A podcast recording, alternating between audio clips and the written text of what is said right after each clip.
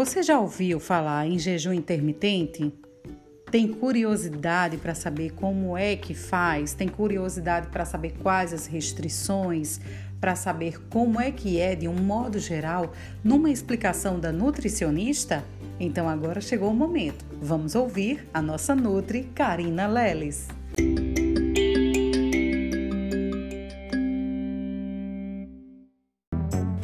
Olá, tudo bem? Mais um podcast Nutri Karina Leles. E o que vamos conversar hoje? Jejum. Jejum intermitente. Já ouviu falar? Já fez? Afinal, em que momento utilizar essa estratégia? Fundamental e importante nesse processo de queimar gordura. Como assim, Nutri? Não preciso comer de duas horas e meia a três horas todos os dias? Pois é, o jejum intermitente é essa opção, é essa alternativa muito utilizado hoje na nutrição. Mas atenção, cuidado, hein?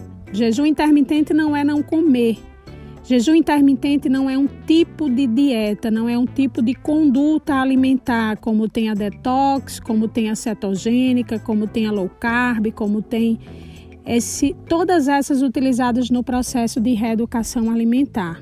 Vixe, Nutra, agora é que eu não entendi nada mesmo. Vamos lá. O jejum intermitente é uma forma de se alimentar. Então, é um período em que eu abro essa janela de alimentação. E aí é está o grande segredo e a importância de ter um competente nutricionista te acompanhando.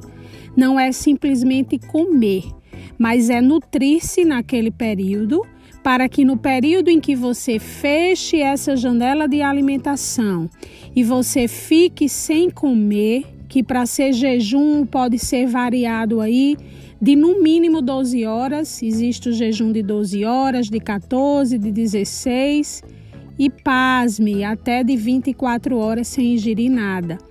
E aí nesse período em que eu abro essa janela de alimentação, eu preciso dar opções saudáveis e reservas nutricionais para que no período em que eu faça o jejum, o meu organismo possa utilizá-los.